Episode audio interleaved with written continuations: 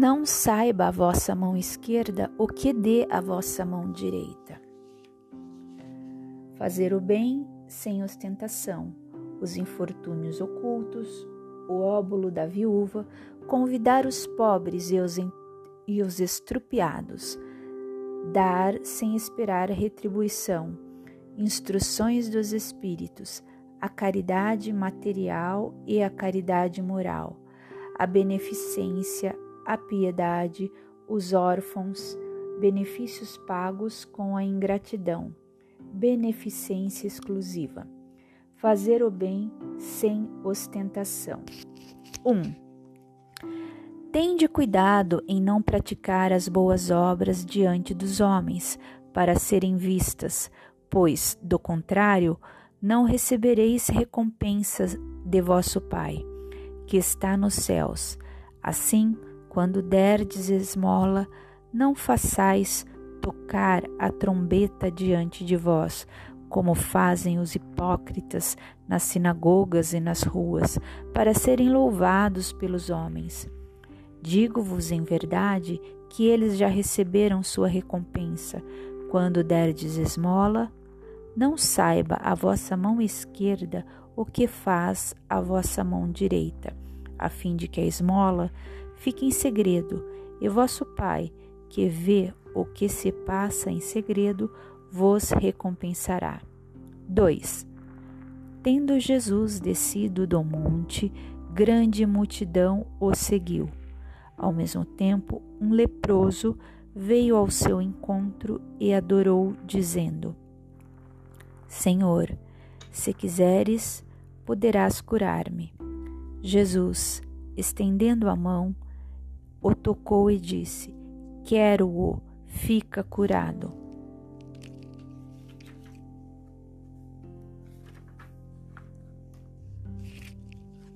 No mesmo instante, desapare desapareceu a lepra. Disse-lhe então Jesus, abstente de falar disto a quem quer que seja, mas vai mostrar-te aos sacerdotes e oferece o dom prescrito por Moisés, a fim de que lhes sirva de prova. 3. Em fazer o bem, sem ostentação, há grande mérito. Ainda mais meritório é ocultar a mão que dá.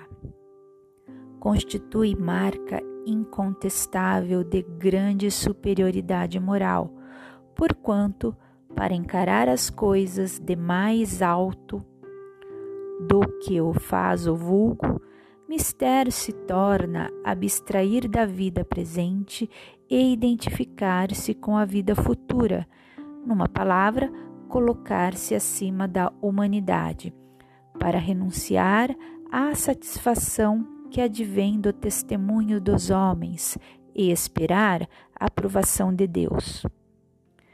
Aquele que prefere ao de Deus o sufrágio dos homens, prova que mais fé deposita nestes do que na divindade e que mais valor dá à vida presente do que à futura. Se diz o contrário, procede como se não cresce no que diz.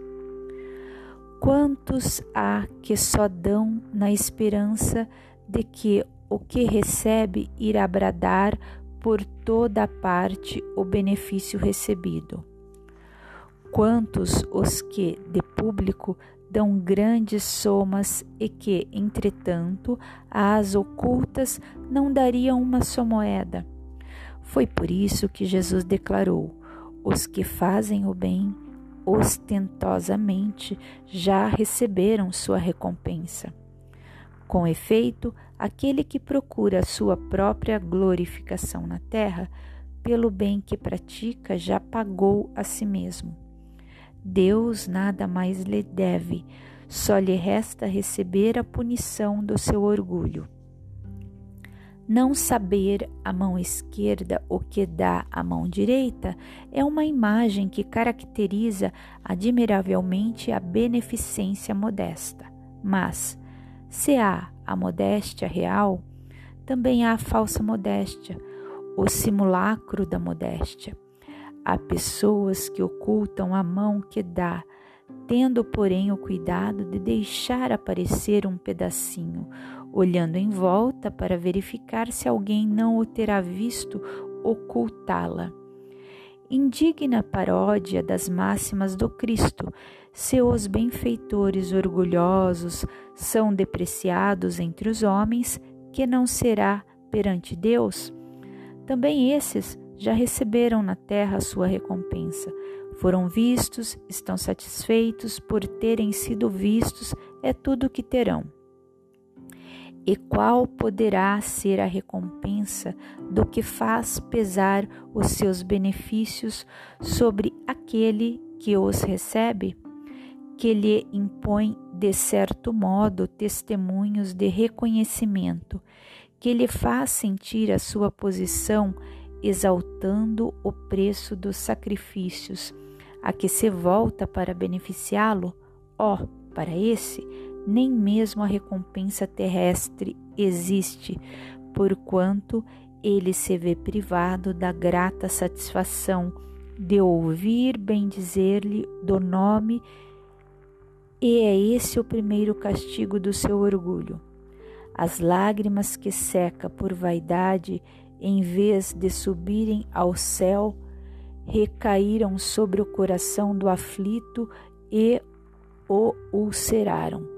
Do bem que praticou, nenhum proveito lhe resulta, pois ele o deplora, e todo benefício deplorado é moeda falsa e sem valor.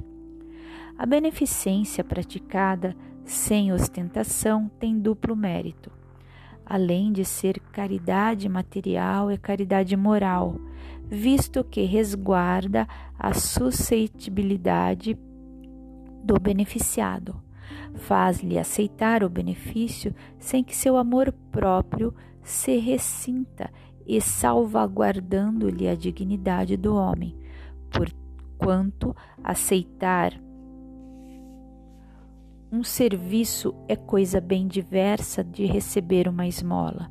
Ora, converter em esmola o serviço pela maneira de prestá-lo é humilhar o que o recebe, e, em humilhar a outrem, há sempre orgulho e maldade. A verdadeira caridade, ao contrário, é delicada e engenhosa no dissimular o benefício, no evitar até as simples aparências capazes de melindrar, dado que todo atrito moral aumenta o sofrimento que se origina na necessidade.